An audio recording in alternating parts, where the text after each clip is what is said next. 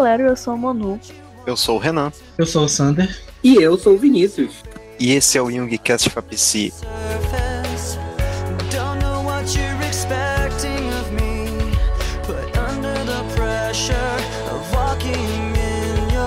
Bom, galera, nesse episódio a gente decidiu quebrar um pouquinho a nossa sequência de episódios sobre livro e mais acadêmicos. A gente decidiu fazer um episódio um pouquinho mais descontraído. Então a gente resolveu falar sobre anime e tentar fazer um paralelo com os conceitos junguianos. Lembrando que a gente não é especialista nem em anime, tampouco em Jung, né? Então a chance de a gente falar umas coisas meio nada a ver é muito grande, mas a gente vai tentar. Avisando também que esse episódio vai conter muitos spoilers. Tudo bem que Naruto já foi lançado há muito tempo, né? Mas vai ter spoiler de Naruto, vai ter spoiler de Dragon Ball, vai ter muito, muito spoiler.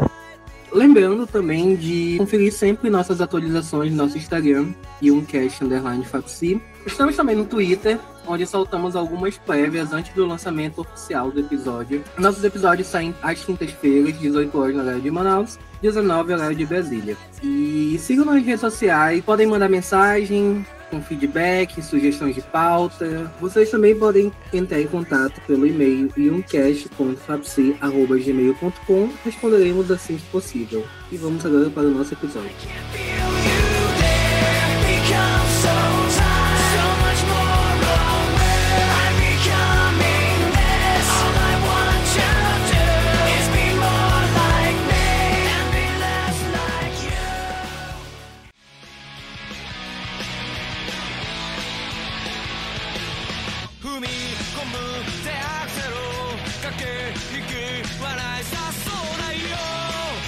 Pra você que tá vivendo numa realidade paralela, ou então viveu numa caverna durante muito tempo e não, não tá ligado no que, que é animaçãozinha japonesa, anime é uma animação japonesa. É tipo um desenho, só que é oriental. Uma breve, breve, breve, breve introdução. Um, os animes, eles surgiram mais ou menos no período da Segunda Guerra eles impactaram a cultura do Japão no nível social, econômico, midiático gigantesco. E anime, tipo, se refere justamente às animações japonesas que estão presentes em televisão, cinema, streaming e etc. E a influência ocidental sobre o Japão e principalmente nos Estados Unidos, com fortes ideias capitalistas, tornou possível o crescimento do mercado de animes. E porque o mercado americano também cresceu. Então, acho que paralelo ao surgimento dos grandes quadrinhos americanos, tipo Capitão América, foi surgindo também os animes e os mangás. Os mangás são desenhos em quadrinhos feitos não necessariamente no Japão, mas são produções orientais. E eles são conteúdos de todos os tipos, vão desde infantis até mais adultos, abordam sobre diversas questões. E acho que, em resumo do resumo, é isso. Os animes eles chegaram no Brasil no, na década de 60, só que eles se popularizaram principalmente na década de 90. Década de 90 ali é, de 94 para frente. Por quê? Porque foi quando os lares domésticos começaram a receber as televisões e aí canais que hoje não existem mais, como a TV Manchete, a TV Gazeta, foram responsáveis pela popularização dos animes. No início dos anos 2000, a gente acompanhou mais pela Band, quando ela começou a transmitir o Cavaleiro do Zodíaco, pela Globo, com a TV Globinho exibindo Dragon Ball Z, exibindo Digimon e exibindo Pokémon, e pelo SBT, ali por meados de 2006, 2007, exibindo Naruto. Então, a partir daí, a gente meio que tá, traça uma cronologia de alguns desses animes mais populares no Brasil. E a partir daí, eu acho que a gente já pode começar a nossa discussão falando um pouco sobre a experiência de cada um com os animes e aí a gente pode partir para nossa breve análise. Eu posso começar e certamente eu acho que o primeiro anime que eu vi foi o próprio Dragon Ball passando ali depois do sítio do Pica-Pau Amarelo e aí começava a TV Globinho. É, uma das minhas primeiras paixões de verdade foi o Cavaleiro do Zodíaco e Digimon e Pokémon. Eu lembro quando eu era criança, e aí eu ia pra aula na alfabetização de manhã cedo, meu pai sempre passava na padaria. E aí vendia o Guaraná Antártica caçulinha que vinha um Pokémon na tampa. E eu era completamente apaixonado. As crianças dos anos 2000 viveram muito com essa questão dos brindes, e enquanto esses brindes aumentavam o nosso consumo, tanto de bens materiais quanto o consumo de, de querer ver mais as séries, de pedir para assinar a TV a cabo, né? Que depois do Cartoon Network, que começou a transmitir esses animes, acho que principalmente o Naruto. Não lembro se o Cartoon chegou a exibir outros. E enfim, e vocês, pessoal? Qual foi a experiência de vocês com os animes? Aí tu vê o capitalismo presente em tudo, né? Tu queria tomar mais refrigerante pra ter mais coisinha pra colecionar. Acho que as minhas primeiras experiências com anime também foram Dragon Ball, de chegar da escola e assistir, tipo, a época que passava Dragon Ball GT, ou algumas sagas do Z. E também um pouquinho mais depois em ver Bleach. Eu não lembro que canal passava, mas eu assistia esporadicamente, junto com Pokémon. E os Cavaleiros do Zodíaco, que eu via quando eu era muito criança, eu ficava muito impressionada com o traço e achava muito incrível e muito diferente. E Naruto eu cheguei a ver bem posteriormente, assisti ele todo, mas foi um, muito marcante para todo mundo ver Naruto no SBT, né? Acho que Naruto no SBT moldou o caráter. Ver a luta dos abos a 500 vezes. Cara, eu acho que a minha primeira experiência com os animes foi também pela Rede TV, né? Pelo antigo e falecido Animax, do qual os primeiros animes que eu me lembro de ter visto foi Fullmetal Alchemist, que é um anime que a gente já tratou aqui no episódio de Alquimia. Teve também Hunter vs Hunter, que é um anime que apesar de quando criança eu gostar muito, eu nunca terminei de ver. E eu também me lembro de ter visto, assim como acho que a maioria, Dragon Ball, Naruto e também Sakura Card Captor. Eu acho que a minha primeira lembrança relacionada a anime também é com Dragon Ball, na época que passava na Band, de tarde, que eu lembro de ver a saga dos androides e tal. Eu acho que também nessa mesma época eu assisti Yu Hakusho, mas eu não lembro por onde foi. E eu também sempre assisti esses da TV Globo, passava Yu-Gi-Oh!, Pokémon, Digimon, essas coisas. Mas acho que meu ponto de virada desse mundo otaku foi quando eu comecei a assistir Fullmetal Alchemist, o, o anime original. Na época, pegando alugado de locador de DVD. Que eu tinha o DVD que a gente conseguiu é, pegar e piratear o DVD 1, 3 e 4. Eu passei muitos anos assistindo só esses três DVDs até que comecei a ter contato com a internet e consegui terminar de ver tudo. Mas acho que foi por aí que comecei.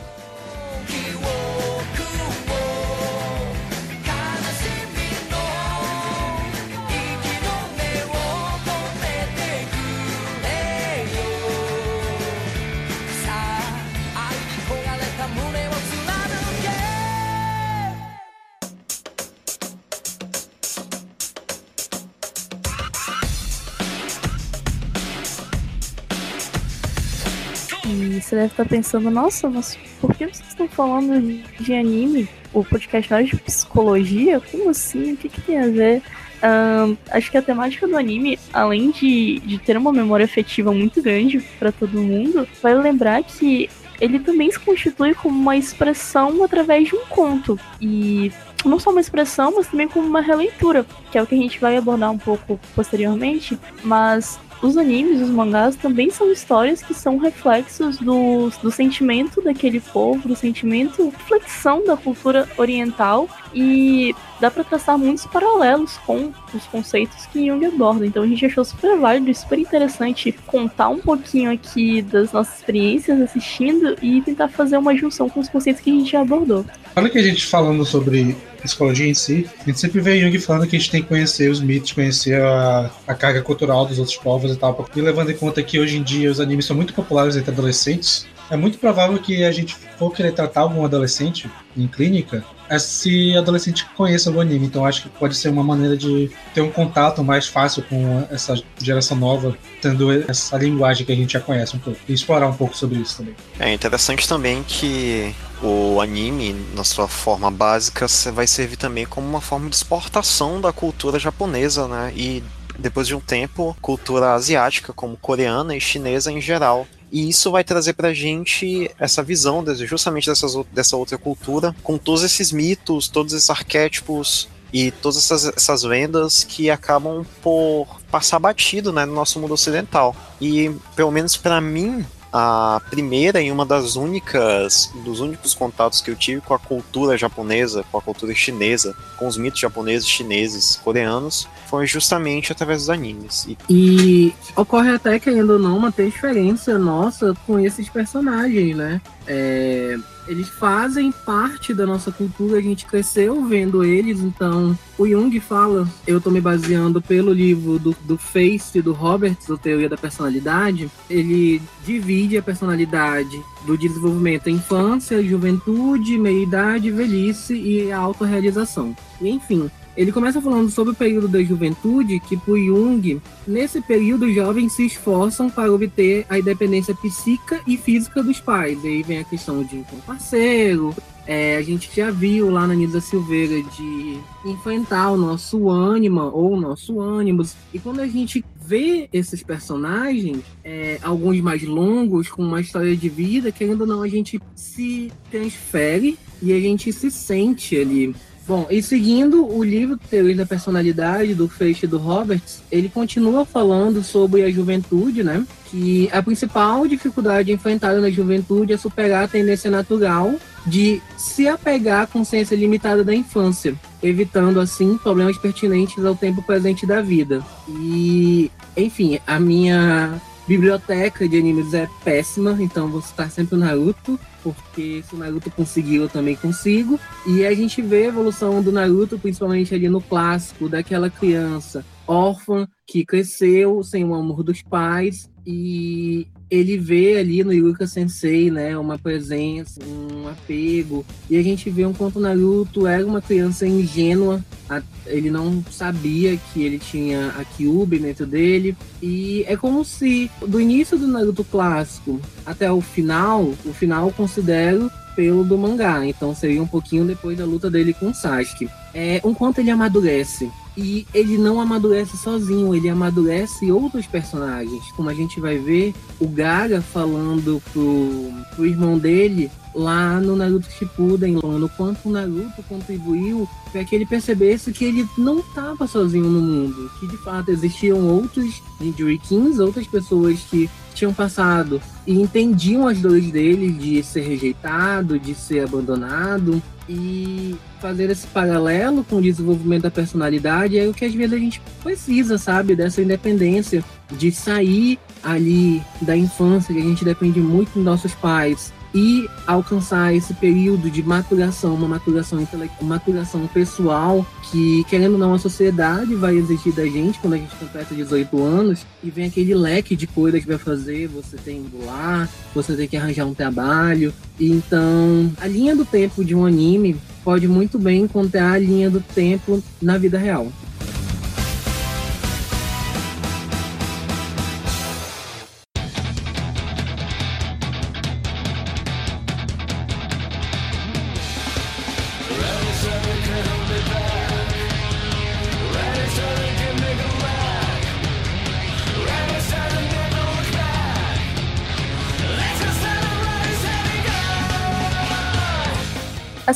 Pode perceber nos animes, todo o processo de individuação que o personagem percorre, né? Como em Naruto, como em diversos outros animes que o personagem passa por uma evolução, passa pela fase da maturidade. Se a gente prestar atenção também na, é, no próprio conteúdo dos animes e mangás, a gente verifica que aquilo ali é extremamente simbólico. E tem narra sobre, sobre autoconhecimento, narra sobre o confronto com a nossa sombra, sobre o amor, sobre a amizade, conteúdos presentes no homem e que isso é externalizado na forma de uma produção midiática, de uma produção artística. Então, isso bate muito com psicologia analítica. Todo esse conteúdo presente no inconsciente coletivo que é refletido numa obra. E é muito válido notar o quanto a gente pode traçar paralelos dos animes com mitos, com conteúdos primitivos, é muito interessante a gente partir dessa perspectiva de análise, que além de ser importante a gente analisar os personagens e como eles impactam na vida das pessoas que consomem aquilo, verificar o anime e o mangá em si como uma reflexão do nosso consciente coletivo e da forma que a gente conta histórias. E nisso de o anime ser uma reflexão do nosso consciente coletivo, e ser refleto de simbolismo, porque é uma criação, é algo espontâneo, né? Passa todo pelo nosso processo da criação de uma ideia, nosso processo imaginativo.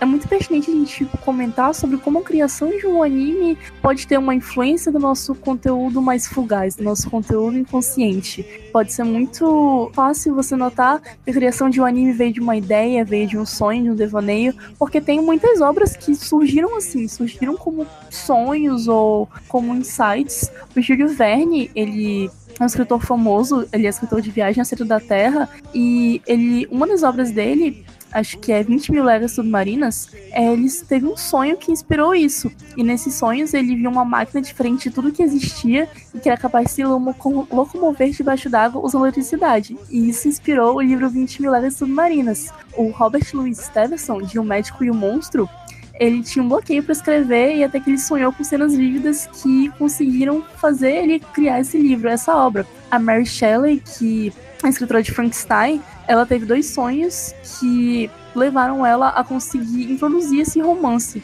E o Stephen King também, ele foi atropelado por um carro em 99 e ele passou uns meses se recuperando. Em uma entrevista para uma revista, ele disse que ele teve a ideia do romance O Caçador de Sonhos nos sonhos que ele teve durante esse período. Então é muito válido a gente notar como esse conteúdo onírico ele serve de influência para grandes obras que a gente tem hoje em dia e como o nosso inconsciente coletivo uh, a gente consegue ter acesso a esse tipo de conteúdo e produzir conteúdos midiáticos, produzir livros, produzir filmes, produzir os animes, que é o que a gente está falando agora. Bem, uma outra característica que a gente pode notar da obra do Jung em animes seria justamente a questão dos animes shonen, que são animes voltados para um público mais jovem ali e geralmente num tema muito indo para ação e aventura. Exemplos desse tipo de anime a gente pode pegar com Naruto, animes também como Bleach, Dragon Ball, é, Fairy Tail, entre outros. E o que, que eu quero evidenciar aqui é justamente a questão de observar os tipos psíquicos ou tipos de personalidade de cada personagem. E como geralmente nesses animes há uma dualidade que a gente pode observar na vida real também que é a gente tem ali geralmente o personagem principal, que é um personagem extrovertido, que atua muitas vezes no mundo utilizando dos seus, dos seus sentimentos e da sua intuição. E por outro lado, há um personagem que ele pode ser tanto um antagonista como um amigo, um companheiro, mas ao mesmo tempo antagonizando o personagem principal. Que vai ser sempre um personagem que ele é mais é, introvertido, ele também tem um senso de valor muito forte quando ele passa a julgar as coisas mais pelo lado pelo lado dos seus sentimentos ou intuição, mas em algumas vezes também isso se dá muitas vezes pela lógica. E é uma coisa que a gente tem que observar que o Jung mesmo vai falar que isso ocorre né, no nosso dia a dia, que essas, esses tipos de personalidades distantes acabam gerando um conflito. E é uma coisa que eu só reparei agora que realmente acontece isso, e isso é muito usado como força motriz para a história dos animes que são duas pessoas de tipos de personalidade diferentes, que têm suas diferenças, muitas vezes acabam sendo inimigos em determinada parte da história, mas que em dado momento eles vão se unir e aquela dupla ali vai acabar se tornando uma dupla dinâmica. Que eu acredito que, pelo fato de pensar em uma determinada totalidade psíquica, os dois vão atuar cada um do seu polo como um só, se tornando assim mais fortes um com o outro. E eu acho uma observação muito legal que dá pra gente tirar um estudo baseado em Jung também.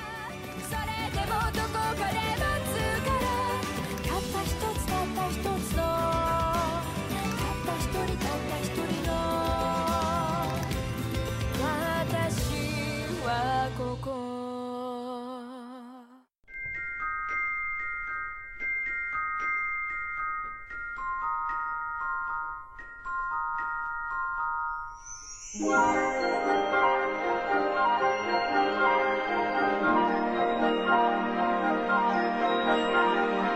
galera, então agora a gente vai falar sobre alguns animes da nossa escolha e o paralelo que a gente conseguiu traçar com os conceitos de Jung. Eu já citei Estúdio Ghibli aqui várias, várias vezes e eu vou citar de novo, né? O, Estúdio Ghibli é um estúdio de filmes que faz filmes, o diretor da maioria dos filmes é o Hayao Miyazaki e são filmes em formato de anime que são bem famosos Caso você nunca tenha ouvido falar, provavelmente você já deve ter visto algo sobre Ponyo, sobre Meu Vizinho Totoro, sobre A Viagem de Chihiro, que são os mais famosos. e eles são muito famosos por ser desenhos muito fantasiosos, né? Terem conteúdos muito vivos, muito coloridos, histórias extremamente surpreendentes, com personagens animais, personagens árvores, ter a presença de espíritos. Eles têm essa, essa pegada quase onírica, são quase como sonhos. E o que eu tô falando aqui é baseado no artigo Os filmes de animação de Hayao Miyazaki e o conceito de imaginação e Jung, que é da Lorena Kim Richer, se eu não me engano. E quem quiser as referências pode pedir no Instagram, no Twitter ou no e-mail, porque esse artigo eu achei bem dificinho de achar, mais ou menos. E que, que, tem a ver os filmes do Studio Ghibli com o Jung? É, o Jung em si, ele, ele já tem um interesse pela cultura oriental, né, que constitui alguns pilares da obra dele, e desde criança ele tem interesse por isso. Sobre o Studio Ghibli em si, a gente vai traçar aqui um paralelo sobre a imaginação e também o que o Jung fala sobre o nosso afastamento com o nosso simbolismo e com a nossa forma primitiva. Para os filmes do Ghibli, eles giram em torno da questão da natureza e do afastamento do homem do mundo natural, da destruição e do resgate dele, como por exemplo Princesa Mononoke. E esse episódio contém spoilers, só para lembrar. E o Miyazaki, que é, que é o diretor dos filmes do Ghibli, tem uma opinião muito parecida com a visão do Jung, que é influenciado pelo pensamento romântico e que lamentava o quanto o homem moderno tinha se distanciado da natureza e do valor simbólico dessa função e dado tanta importância para a razão, que é o que a gente tem falado aqui nos episódios, que se desligou dessa nossa proximidade com a natureza e com nossos símbolos mais primitivos. O Jung fala que tudo que conhecemos é transmitido a partir de imagens psíquicas. A existência psíquica é a única categoria de existência da qual temos conhecimento imediato, uma vez que nada pode ser conhecido a menos que tenha uma imagem psíquica sobre isso. Enquanto o mundo não toma forma de uma imagem psíquica, ele simplesmente não existe. O Jung considera é que a realidade e que o homem são inseparáveis, e que a ponte para a realidade para o homem é a imaginação. A imaginação transpõe a cisão entre o mundo interno e externo, consciente e inconsciente, cotidiano e não cotidiano, e se encontra intimamente ligada àquela ideia de totalidade que o Jung aborda, aquela ideia de que as coisas têm um equilíbrio e que elas devem se complementar. Então, meio que a imaginação, ela é o campo intermediário entre a nossa consciência e o nosso inconsciente. E um exemplo, acho que bem pequeno sobre isso é em Meu Vizinho Totoro. Uh, tem uma cena que é mais ou menos assim. As duas meninas do filme, elas estão esperando o pai voltar da universidade num ponto de ônibus na floresta. E tá chovendo muito, tá anoitecendo. E de repente aparece o Totoro, né? Que é aquela criatura grande, peluda.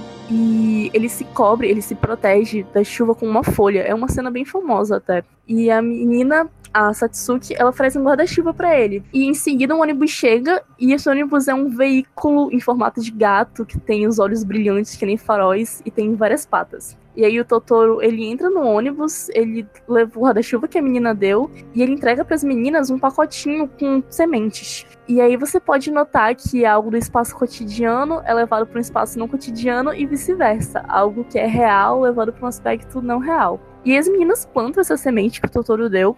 E uma noite os três Totoros aparecem e chamam as crianças para um ritual de fertilidade, para que as sementes brotem. E no mesmo instante, as plantinhas verdes começam a sair da terra e se transformam em pequenas árvores e depois viram uma árvore gigantesca. Só que quando as meninas acordam, elas não encontram a árvore, elas ficam meio decepcionadas. Mas quando elas se aproximam lá do canteirozinho que elas tinham plantado, elas notam que pequenas plantinhas já tinham começado a brotar. E a Satsuki fala algo tipo, nossa, foi tudo como um sonho. E a Mena responde, não, mas não foi um sonho. E é exatamente isso que a imaginação se trata. É, é um modo específico de relação com o inconsciente, é um sonhar acordado. E o eu e o inconsciente têm o mesmo peso e eles estabelecem uma relação dialética. Então, à medida que a gente dialoga com as figuras que se manifestam, a nossa personalidade se transforma. E o Jung aborda o quão a imaginação é importante nesse ponto. Então, nesse sentido do filme, né, as sementes que elas são plantadas, elas são como um símbolo para aquilo, porque a imaginação envolve e cria alguma coisa. O Jung também tem um livro que é Psicologia Oriental e Ocidental, e ele, ele diz, falando muito por cima, que o pensamento. Ele diz sobre o pensamento ocidental e oriental. E segundo ele, essas duas concepções de mundo apresentam determinadas atitudes psíquicas. A gente falou um pouco sobre isso no nosso primeiro episódio, que é tipos psicológicos, então vale escutar ele para entender um pouquinho disso. Ele fala um pouco que o homem ocidental é como se ele fosse a atitude extrovertida perante ao mundo, então ele se orienta predominantemente segundo um objeto externo. Ele é um tipo psicológico que pensa o que o objeto tem a oferecer a ele. Só que em contrapartida, ele desvaloriza tudo que é intuitivo e tudo que é subjetivo. Já o homem oriental é o contrário, ele seria uma tendência maior para introversão, ele se orienta com coisas mais subjetivas e já teria essa dificuldade um pouco mais extrovertida. E nos filmes do estúdio Ghibli tem essa retratação, esse encontro dos dois mundos, ocidental e oriental, de uma forma muito imaginativa e muito bonita, porque eles retratam justamente esse choque do real e do imaginário, do consciente e do inconsciente, de uma forma muito bonita, muito criativa. Por exemplo, em A Viagem de Chihiro, a personagem ela transita entre o Japão, dominado pelo Ocidente do século XXI, um, completamente modernizado, mas e à noite o mundo encantado ganha vida pelo mar, sabe? Então tá sempre essa dualidade. Ou então em Princesa Mononoke, que tem um conflito entre a espiritualidade da floresta e daquelas personagens, e com o avanço da civilização industrializada e humana presente. Então eu achei muito legal esse paralelo sobre os filmes do Ghibli e o conceito de imaginação que o Jung dá e a importância da imaginação. E eu gosto muito, muito dos filmes do Ghibli, e eles são, têm uma importância gigantesca para mim, e eu gosto muito da linguagem e do simbolismo presente neles. Pegando o gancho aí do que a Emanuela estava falando sobre o estúdio Ghibli, eu acho que um dos filmes do estúdio também que vale a pena citar é o Princesa Mononoke, que vai ser uma manifestação artística justamente desse sentimento que o Jung tem durante toda a obra dele de que o mundo moderno com sua racionalidade tá meio que afastando os indivíduos desse mundo mítico, dessas lendas, da natureza, do espírito, etc. E o Princesa Mononoke justamente vai demonstrar isso pelo fato de que ali há uma cisão real entre o mundo, o mundo moderno, o mundo tecnológico, o mundo das indústrias e o mundo da natureza, dos espíritos, das lendas. E um tá combatendo o outro, porém o mundo racional, o mundo moderno está levando vantagem sobre isso. E o filme todo vai ser esse combate entre esses dois espectros da realidade. Então isso deixa de forma bem explícita muito do que, do que o Jung quer dizer. Não é simplesmente ali a, a luta do, da modernidade contra o estado natural das coisas, da natureza. É muito mais uma, uma coisa a se pensar a respeito da, da psicologia mesmo dos indivíduos, da psique dos indivíduos. A gente está imerso nesse mundo, nesse mundo natural, e há também esse mundo espiritual, esse mundo natural, né? Que na verdade a gente está imerso no mundo racional. Há também esse mundo natural. E o personagem principal, da qual eu não lembro o nome, ele vai justamente fazer a mediação entre esses mundos. Então eu acho que de uma forma bem rasa daria pra gente pegar é, o Princesa Mononoke como um exemplo dessa, dessa, dessa formação da, da individuação, né? Onde há esses dois mundos de cisão e há aquele personagem ali central da qual ele tá tentando juntar os dois, porque ele se identifica com um, ele, ele consegue andar pelos dois mundos e nisso ele tenta unificá-los, tentar trazer uma paz para os dois. E para mim não há um exemplo mais alegórico do que esse.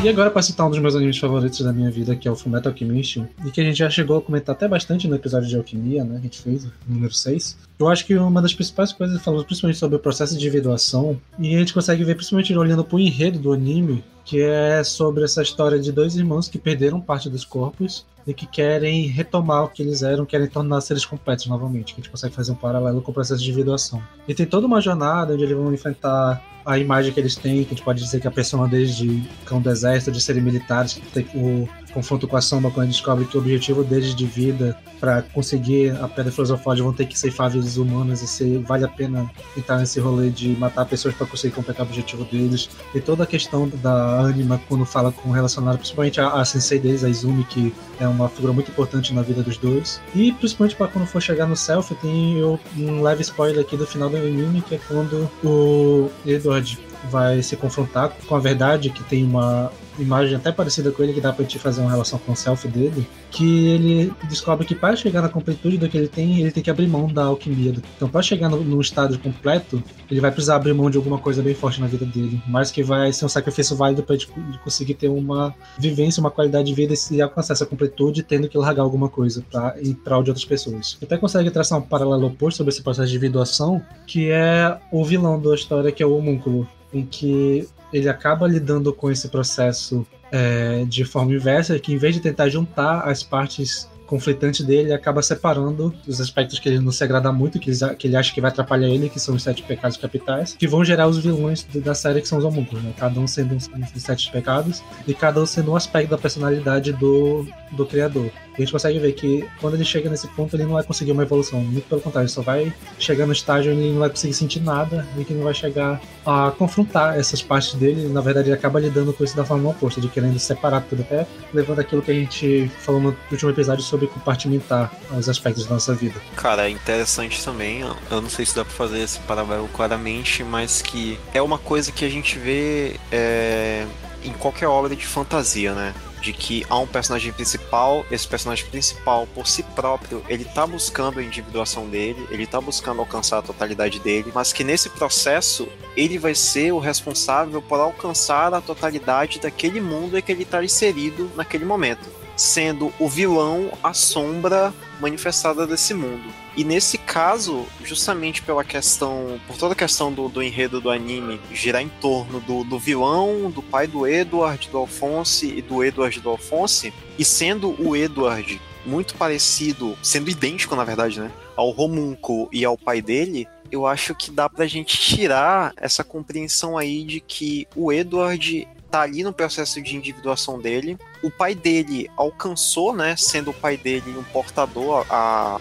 a Pedra Filosofal viva, o pai dele alcançou completamente ali, ele conseguiu ascender um nível superior dos seres humanos, porém ele falhou passar essa completude aos seres humanos justamente quando houve a divisão entre ele, sendo ele esse, esse aspecto bom, e o homúnculo esse aspecto mal, no caso a sombra desse mundo. E aí sobra pro herdeiro dele, no caso o Edward, resolver tudo isso enquanto ele busca é, o processo de individuação dele, a completude dele, que no anime vai se manifestar justamente como a completude do corpo dele e do irmão, né? Portanto, dá para fazer essa comparação de, entre esses três personagens: o, o pai do, do Edward, né? O Von Erheim, o próprio Edward e, e o homúnculo sendo o homúnculo a sombra personificada do Von Erheim e também daquele mundo, daquela história. E sendo o Von Erheim um indivíduo que alcançou um processo de, de individuação muito elevado, no qual ele mesmo acabou se tornando imortal,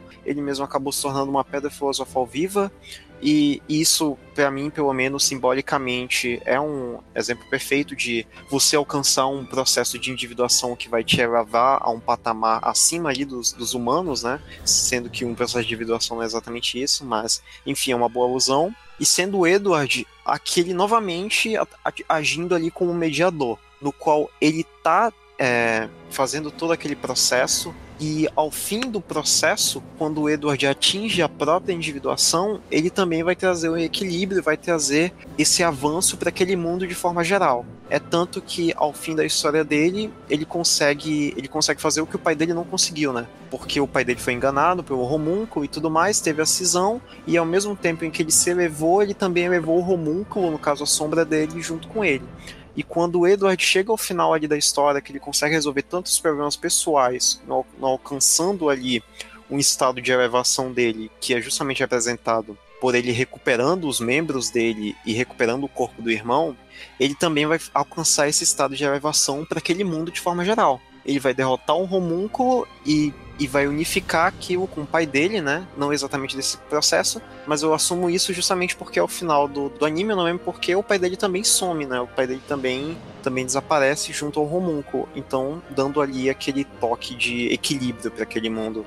Dá até para fazer um paralelo também como a forma de como tanto o pai do Edward e como o homúnculo lidaram com as almas que eles tinham dentro deles, né? Que o Hohenheim decidiu conversar com cada uma, entender o que aconteceu com cada uma delas, porque eles começassem a trabalhar juntos como um só, quanto o homúnculo resolveu escravizar as almas. E isso no final acabou sendo a derrocada deles, né?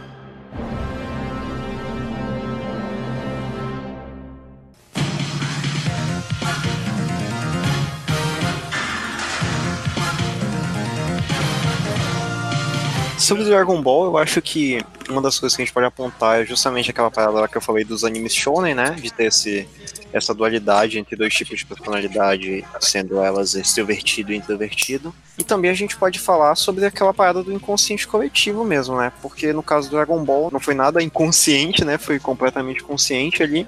Mas o autor pegou do pegou de um mito antigo japonês, né? Gente, eu tô falando aqui, mas é, é só o que eu de cabeça, eu não, eu não tô muito embasado. Mas enfim, ele pegou ali uma jornada do herói de um mito antigo japonês, que é a lenda do macaco rei, se eu não me engano, né? E utilizou disso como um esboço primário ali para aquele anime, do qual muitas vezes, é mesmo após após o primeiro Dragon Ball, né, Dragon Ball Z, acaba fazendo muitas referências a esse mito antigo. Isso é uma coisa que a gente vê bem marcante nos animes, né? Como a Manu já falou, que é essa, ao mesmo tempo em que ali eles estão fazendo uma, uma obra completamente nova, que eles estão fazendo uma obra completamente destoada daquele contexto, uma coisa muito mais moderna, mesmo nas coisas modernas, o japonês nos animes ele busca se conectar com esse lado mítico, com esse lado folclórico do povo. Então, mesmo que seja uma coisa completamente shounen de porradaria e blá blá blá blá blá blá blá, muitas vezes é, a, as características básicas ali dos animes vão se traduzir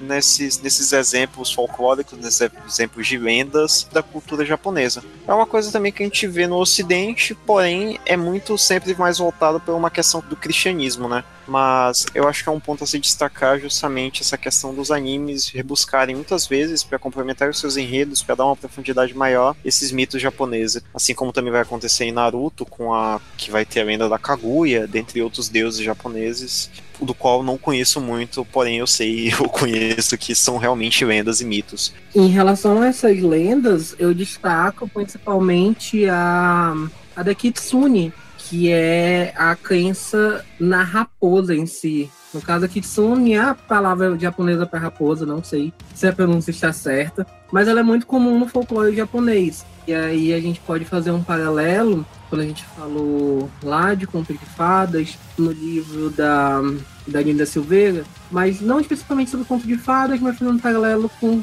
com, com as fábulas, né? Então, já nessa crença europeia, a raposa tem esse tom de malandro. É como se a raposa tivesse um arquétipo do, de um personagem anti-herói, né? A raposa sempre quer sair como a, a mais inteligente. E a gente vê, por exemplo, fábulas como a raposa e as uvas, a raposa e a garça. E a raposa vai servir a sopa para a garça lá e põe num prato raso e tal. Mas voltando para a questão da Kitsune em específico, ela tem poderes mágicos, ela pode passar por um processo de metamorfose que assumir uma forma humana. É, há relatos dela aparecer numa forma de uma mulher bonita, jovem ou velha. Hum, o que mais? É um poder de possessão também. E tá ligado ao fogo. Tanto ela pode gerar fogo das cal da cauda e da boca aparecer em sonhos e criar ilusões. E a partir daí, não traçando com o próprio Jung, mas traçando com quem leu Jung. No caso, eu falo aqui do Gaston Bachelor, que ele tem uma teoria dos quatro elementos, e aí pegando a teoria aqui da psicanálise do fogo, é da questão do, do fogo ser um elemento em si muito forte, né? Principalmente na cultura japonesa, onde, se a gente parar para pensar, na alimentação, a maioria das coisas são consumidas frias. E aí, qual é a relação dos japoneses com o fogo? A gente não vê muito. É, alguns lugares do Japão é, sim, muito frio, mas eu acho que fica aí algo para a gente pesquisar e talvez trazer essa relação, né, dos japoneses com fogo. E aí, trazendo de volta para nossa pauta, a gente tem o, a própria Kyubi, que é o demônio do Naruto, que está dentro dele, né? E se vocês observarem na dublagem original, a voz da Kyubi, eu tô falando a Kyubi no feminino, mas eu não sei se no japonês, na, na própria língua japonesa, tem artigos masculinos e femininos. Mas a voz da Kyuba ela é meio que determinada. Eu não sei, às vezes, se é um homem o que seria um homem, se às vezes poderia ser uma mulher. Naquele momento que o Naruto está passando por um processo de encontrar o, o seu self, de completar o seu processo de individuação para que ele fique mais forte e para que ele de fato se una com a Kyubi para ter os poderes dela, ele vai encontrar o Minato, que é o pai dele, e depois ele vai encontrar a mãe. Mas é como se ele estivesse encontrando a sua ânima, que seria sua mãe, e o seu ânimo, que seria não ele mesmo, mas seria quase um alter ego. O Minato seria um alter ego dele próprio. E é muito interessante ver isso. E além disso, a Kyubi, ela assume futuramente um arquétipo como se fosse do velho sábio. O arquétipo do velho sábio é evidentemente o do Jiraiya, mas infelizmente depois que o Jiraiya morre, a Kyubi começa a indiscretamente dando ali, eu vou te ajudar e tudo mais, até que ela de, é, decide de fato unir os chakras e ajudar o Naruto a conquistar, a completar o seu processo de individualização todo e a realizar a jornada com o herói com bastante êxito.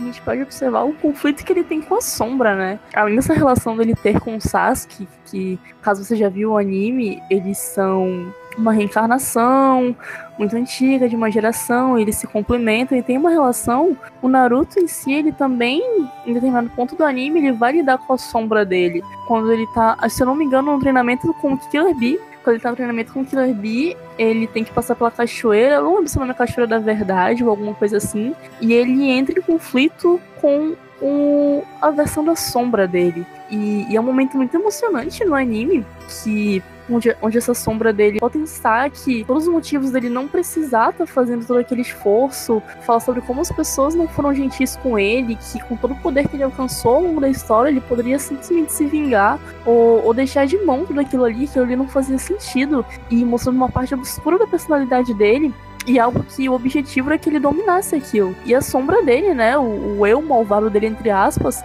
fala todas essas coisas ruins que ele poderia fazer, sabe como as pessoas foram ruins com ele. E você pensa, pronto, Naruto vai se revoltar, ele vai existir de tudo, ele vai assumir um aspecto vilanesco, mas não no final, ele simplesmente abraça a sombra dele. Ele, ele entende todo aquele conteúdo, ele entende o quão ele passou por momentos ruins, ele entende o quão as pessoas não foram de fato tão boas com ele o tempo todo, quanto ele cometeu erros, e ele abraça aquilo e ele compreende aquilo. E é um dos momentos mais bonitos da história, para pensar, porque ele se aceita ele aceita essa parte ruim, ele aceita essas coisas ruins, ele aceita todos esses momentos conturbados que ele tem, e essa parte revoltada dele é abraçada, e ele consegue superar esse obstáculo. Então é muito legal, e é uma das analogias mais simbólicas com sombra que a gente poderia colocar aqui. Então, sim, ela é presente em diversos animes, mas Naruto ela é muito, muito marcante e ela é muito especial é, no Naruto, a gente tá destacando o Naruto, né? Porque ele é o protagonista e ele tem o nome dele no anime, mas a gente pode notar esse, esse processo em outros personagens. O, o Gara. Gara.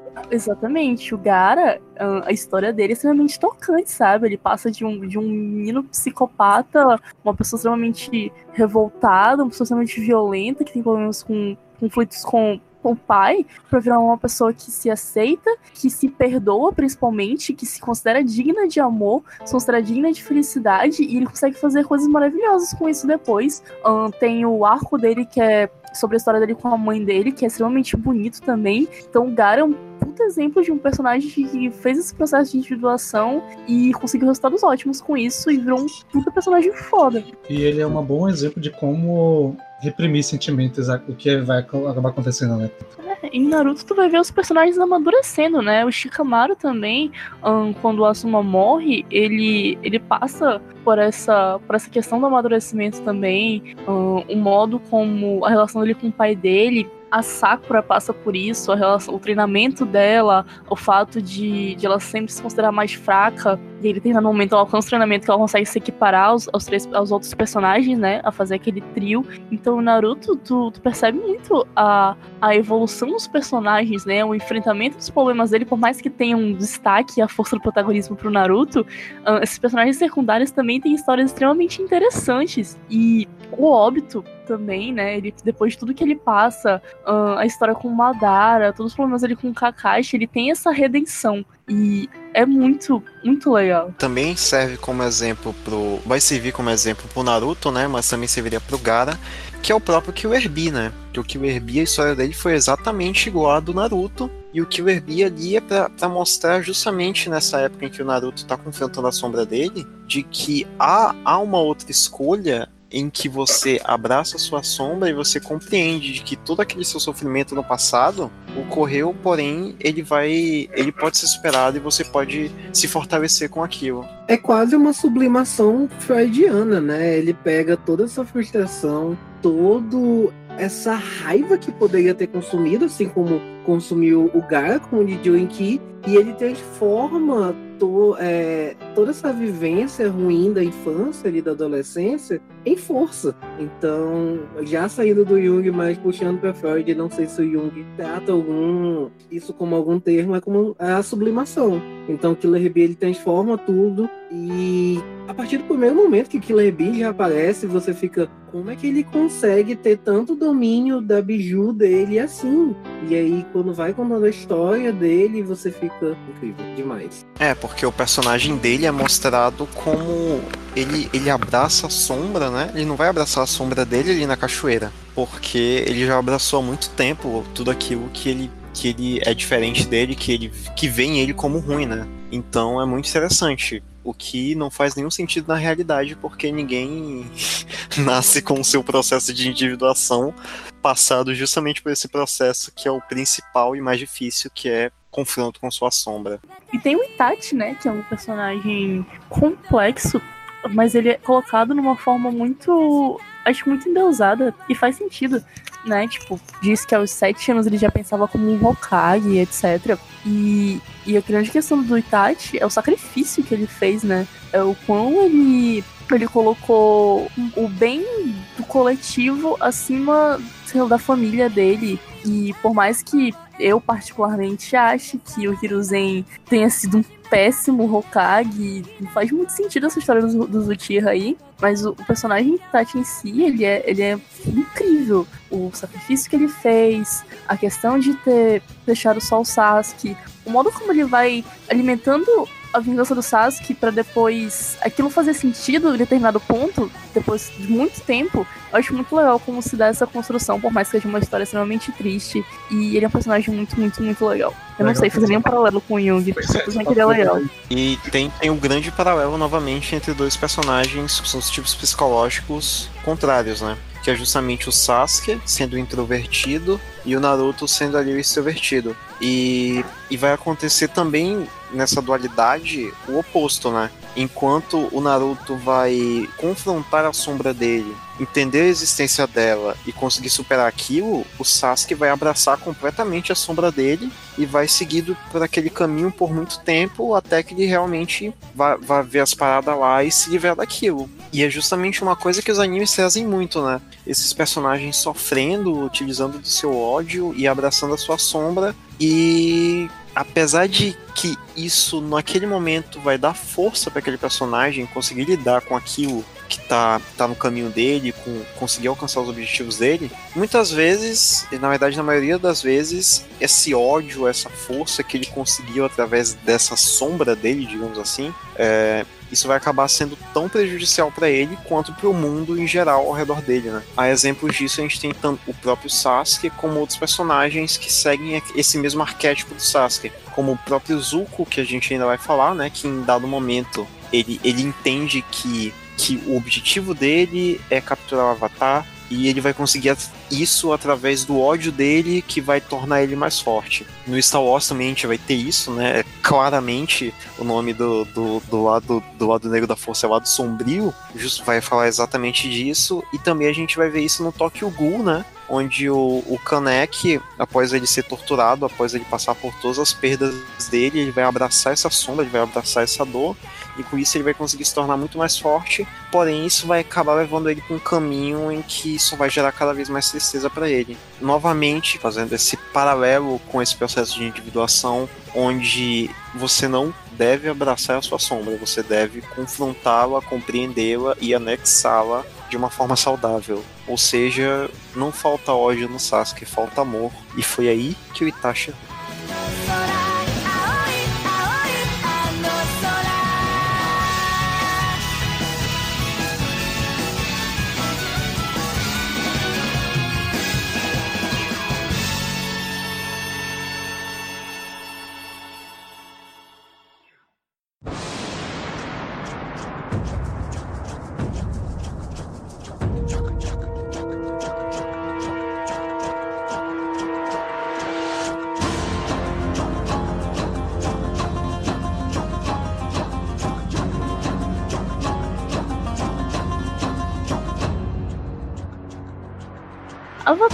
apesar de não ser um anime propriamente dito, ele já é mais um desenho mais cartunesco, mas que é todo feito baseado na cultura oriental. Uh, ele também, a gente pode traçar esses paralelos com o conceito de Jung, uh, principalmente no que diz respeito ao arco de redenção do príncipe Zuko. O Zuko, ele é um personagem, né, ele que controla o elemento fogo, tem essa questão dos elementos no Avatar. Ele controla o elemento fogo e em determinado momento a honra dele precisa ser provada quando ele capturar o Avatar e entregar pro pai dele, que é o Senhor do Fogo, né? Que tá travando uma guerra contra o mundo todo. E o Zuko é muito legal você assistir e você prestar atenção como ele vai evoluindo. Como ele vai buscando coisas como ele vai um, percebendo o como ele tá buscando não é o que ele precisava de verdade. Ele tá, nas primeiras temporadas, é o Zuko buscando o tempo todo a aprovação do pai dele e buscando a vingança através da destruição. E depois, quando ele consegue um, quando ele consegue capturar o Avatar, quando ele consegue um, a aprovação do pai dele, ele tem esse choque de que ele não, se ele não se vê satisfeito, não é aquilo que ele queria. Mesmo que ele tenha conseguido tudo que ele achava que era necessário para que ele restaurasse a honra dele, não bastava. Ainda tinha uma, uma inquietude nele. E é uma coisa que ele só consegue preencher quando ele percebe que o que ele tá fazendo não é o certo, não é o que ele queria, e ele se une ao Avatar, né? Se une ao Eng para ajudar ele a dominação de fogo. E todo esse processo que ele se junta com o Eng, os dois vão treinar juntos para descobrir esse, esse poder do fogo, para descobrir como controlar isso, porque o poder do Zuko já não estava mais sendo tão forte. E ele descobre que o modo que ele estava controlando o poder dele estava errado. Então eles vão fazer um treinamento específico, né? Não vou demorar sobre esses detalhes. E o Zuko tem o estalo de que fogo é emoção, fogo é vida. Fogo o que ele tá controlando é muito maior do que o ódio que ele tinha que servia para abastecer ele. Então ele passou muito tempo usando o ódio como locomotiva pro poder dele, mas na verdade ele precisava se reconectar consigo mesmo, se reconectar com a sua energia, com a sua ancestralidade, entender o que o elemento representava, entender o objetivo dele e fazer uma dominação melhor daquele elemento. Então é muito bonito você ver como o Zuko vai evoluindo esses processos, como ele vai passando de uma pessoa frustrada, raivosa, uma pessoa que tá buscando constantemente de aprovação para uma pessoa que termina buscando ajuda através do amor e através da devoção. Na primeira temporada, ele tá buscando a vingança e a redenção através da destruição, com a raiva. Na segunda, ele já tá buscando conforto e cuidado através da frustração, que é meio com zelo. Na terceira, ele tá buscando respostas em uma direção através da confusão, que é quando ele busca a luz. E na última, lá pro final, quando ele entende tudo, todos os sentimentos que ele estava tendo, ele encontra a vida e o entendimento do que o elemento ele significa e do poder dele. E isso é muito, muito legal. Ele é o meu personagem favorito. Sabe uma parada que, que eu pensei aqui agora sobre o Avatar? É que, tipo, as vidas passadas do Eng estão todas conectadas a ele, com ele sendo o Avatar, né? Então aquilo ali seria o self dele e o inconsciente coletivo dele. Então, de certa forma, o Eng tem alguma ligação com o self dele, ele de certa forma, em alguma vida passada, ele já alcançou, com todas as vidas passadas, né? Ele já alcançou a individuação dele, e eu não sei se devido a isso, devido ele já ter essa, essa individuação dentro dele, ao mesmo tempo que ele está procurando ela, ele possui isso, de certa forma, vamos dizer assim, dentro do inconsciente coletivo ali dos avatares, mas ele não possui isso quanto indivíduo, e justamente por ele estar tá buscando essa individuação dele, todos os mentores do Eng vão ser mentores que não alcançaram de forma alguma a individuação. Vão ser mentores que vão ali caminhar com ele enquanto, enquanto buscando a sua própria individuação. No caso, a Toff, depois o Zuko, que vai ser mentor dele, parceiro de treino, e a Katara, né? Então isso é, isso é interessante observar. Enquanto o Zuko, por exemplo, o mentor dele é ali um dos personagens, tipo, mais fodas de todos os desenhos, né? Que é o Iroh que possui uma grande carga trágica e justamente por isso, por ter confrontado a sombra dele, ele descobriu realmente que ele queria e conseguiu alcançar ali um processo de individuação muito elevado. Então eu acho interessante pontuar isso aí, que nenhum dos mentores do Eng realmente é um mentor, né? São pessoas que estão crescendo junto com eles, e isso é uma boa e muito bonita alegoria para a educação de forma geral. Sim, exatamente. Os mentores que ele vai tendo são da idade dele, né? A Toff e a Katara são muito novas, e os amigos do Eng, essas pessoas ao redor dele, também vão evoluindo ao longo da história. O Sokka uh, também. E, e eu acho muito legal do Avatar que além desse conflito de tá tendo uma guerra, tá tendo. Uh, você tem que aprender a dominar e indo pra cidade, não sei o que lá, é, faz uma contrapartida com o fato de eles serem crianças, eles serem pré-adolescentes, né? Chegando a essa fase da maturidade, enfrentando esses problemas junto com isso, né? Então tem a questão do amor, a questão do ciúme, a questão desses sentimentos mais um pouquinho mais primitivos que vão começando a aflorar neles e eles vão enfrentando as dificuldades junto com isso. Então é muito legal como essa, essa dualidade entre eles estarem passando por um processo que eles têm que aprender a dominar os elementos e a encerrar uma guerra, com também estar sendo paralelo ao processo de maturação deles, eles estarem crescendo e descobrindo os sentimentos e as emoções e aprendendo a lidar com isso. Eu acho muito bonita a forma como isso é colocado e muito divertida também.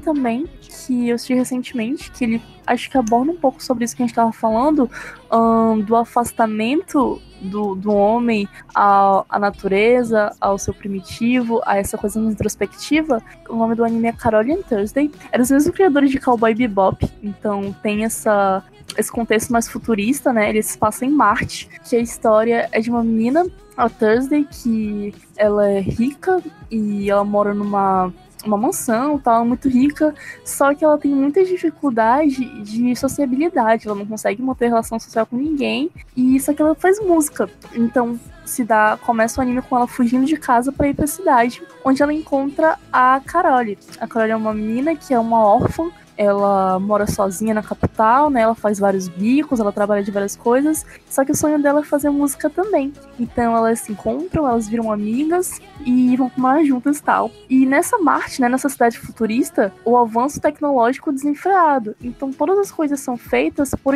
por inteligências artificiais, as IAs. E praticamente já não tem mais trabalhos humanos para se fazer. Então elas resolvem fazer uma dupla, elas formam uma dupla musical, é um anime com temática musical, e um dos focos do anime é justamente isso, essa dualidade entre um mundo tão tecnológico, tão com músicas feitas por inteligências artificiais, né, cantoras por inteligências artificiais, e elas estão lá para esse resgate algo mais introspectivo, né? O empresário delas é um cara que aqui na Terra fazia empresariava bandas muito famosas aqui que nesse futuro já não são mais conhecidas e vai contar a história de outros personagens também que também têm carreiras musicais. Que enquanto eles estão lá uh, naquilo de usar a tecnologia para fazer música elas estão nisso de, de ter uma tomada de introspectivo, de ter conceitos mais subjetivos para fazer uma música mais verdadeira, uma coisa mais humana. E fora que o anime também aborda sobre questões refugiadas, questões raciais, ah, muito sobre música em si, é bem bonito e é muito legal e acho que tem tudo a ver com isso que a gente tá falando sobre o afastamento do homem desse, desse si mesmo. Então acho muito legal e fica a recomendação. Outro não anime, mas um episódio de uma série ocidental que é baseada em animação que vai refletir isso vai ser o episódio Boa Caçada do Love, Death and Robots. Que basicamente dá para se aplicar a mesma lógica do Princesa Mononoke, onde a civilização moderna está ocupando o lugar dos mitos. E isso lá é realmente explícito, porque enquanto a civilização moderna cresce, enquanto a tecnologia avança, as lendas, os mitos, as criaturas folclóricas, as criaturas mágicas vão diminuindo até um momento em que a tecnologia assume o lugar dessa criatura mítica. E isso vai se dar justamente pelo fato de daquela criatura que o Vini citou, né, da, da Kitsune, que a princípio lá que é uma moça que ela é uma kitsune, ela se transforma em, em raposa e vai caçar os homens, etc. E o personagem principal, ele, ele a princípio era um caçador de monstros junto com o pai dele, mas após isso, conforme ele vê que as criaturas estão sumindo do mundo, etc., ele vai, ele vai começar a trabalhar como uma espécie de, de mecânico ali e criar autômatos. Então, a, a, substituição do mundo mítico pelo mundo racional vai se dar justamente quando essa a Kitsune não consegue mais transformar de humano para raposa e ele vai fazer partes mecânicas para o corpo dela para que ela consiga consolidar essa transformação. Então é, é, tipo, vai pegar essa mesma lógica aí do Precisa Mononoke da, da luta entre racionalidade e mundo e um mundo mítico, um mundo de lendas. Pra citar também um anime recente, que saiu esse ano, 2020, que é o Somali and the Forest Spirit, que é um anime que conta a história de um golem que nesse mundo é como se fosse um autômato que meio robotizado que toma conta de uma floresta, que acaba encontrando uma criança humana perdida e essa criança acaba uh, usando essa figura do Golem como uma figura paterna, e acaba se apegando muito a ele. E o anime conta a história desse Golem tentando levar essa menina de volta para os humanos, sendo que é um mundo em que os humanos são perseguidos por outros tipos de,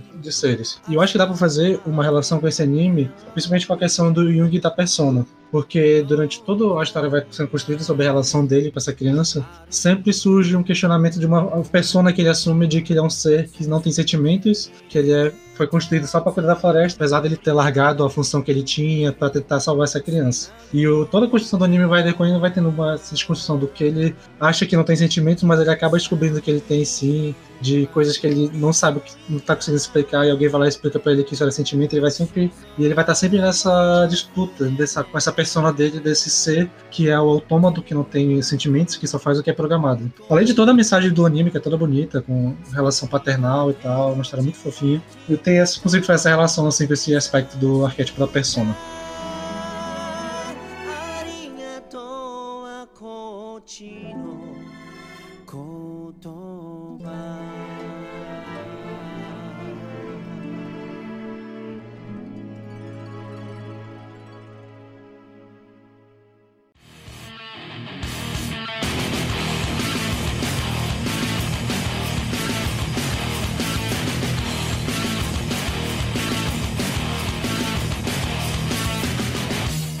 Galera, então esse foi o nosso episódio. Lembre-se de comentar nossas publicações, divulgar para as outras pessoas, né? Divulgar para seu amigo otaku. E se você gostou desse tipo de episódio, que é um pouquinho mais descontraído, sobre alguns temas mais não tão direcionados a livros em si, nem coisas tão acadêmicas, comentem, curtam, divulguem. A gente vai tentar fazer mais outros episódios assim. E ouçam o episódio até o final, sempre tem uns pós-créditos muito bons. E é isso, obrigada por ouvir até aqui. Até mais.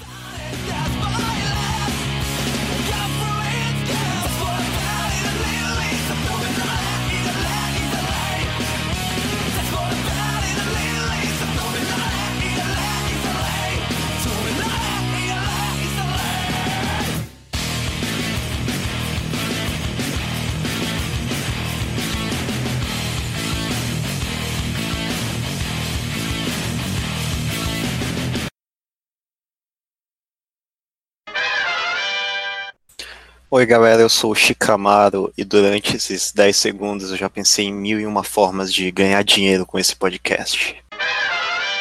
Estragou minha piada, porque a minha primeira piada ia ser Sandra, resume o Evangelho em duas frases. Não vi. Cara, a vitrine, a vitrine desse podcast tem que ser o, o Jung com aquela cara, olhinho de anime, esquinho rosa no olhinho e a orelhinha de gato, velho. E tem o Itachi, né? Que é um personagem mais. Meu Deus, o Itachi, né? O que falar sobre o Itachi? Mas gostoso. Ah, Como é que é anime em inglês? Anime? Anime. anime. Não, é em inglês? Eminem. Eminem? É Eminem. E novamente a dualidade, né? Em que o Eng é o extrovertido e o Zuka é o introvertido. Então a gente vê que todo introvertido é um vilão. Então fiquem ligados aí, viu? Você que tem aquele seu amigo mais emo, fica de olho nele, que que ele pode ser vilão da história. Eu acho, eu fico muito triste com todo mundo falando do Naruto e sua sombra na cachoeira, quando um personagem fez isso há muito tempo atrás. Esse personagem foi Shikamaru. O Shikamaru, desde o clássico Abraça a Sua Sombra. É tanto que o jutsu dele Que ódio. Eu pensava que ele tava falando sério, eu tava, cara, mas quando é que o Shikamaru faz isso? Não, eu prestando atenção. eu, Caralho.